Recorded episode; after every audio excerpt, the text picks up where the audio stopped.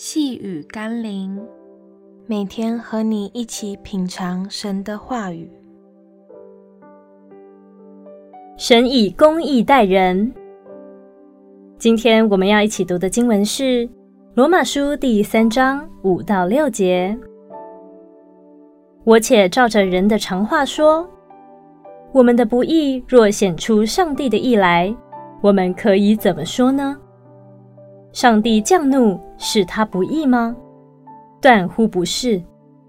若是这样，上帝怎能审判世界呢？许多时候，我们会为自我的问题找借口，甚至把问题归咎到他人的身上。就连来到上帝面前也是一样，往往把世界的问题、人的问题都归咎于上帝的无能。或坐视不管，好像千错万错都是上帝的错，才导致我们今天落在罪恶的问题里。然而，我们可别忽略了自我的责任，因为上帝已经把选择的能力与智慧赐给我们，同时也把他公义的法则告诉我们。求神帮助我们。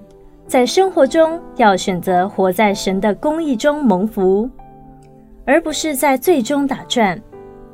最后，我们都要面对神公义的审判。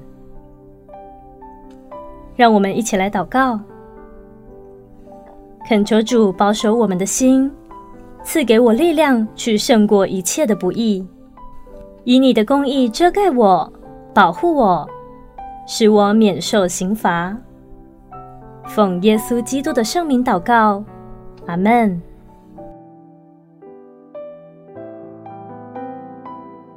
细雨甘霖，我们明天见喽。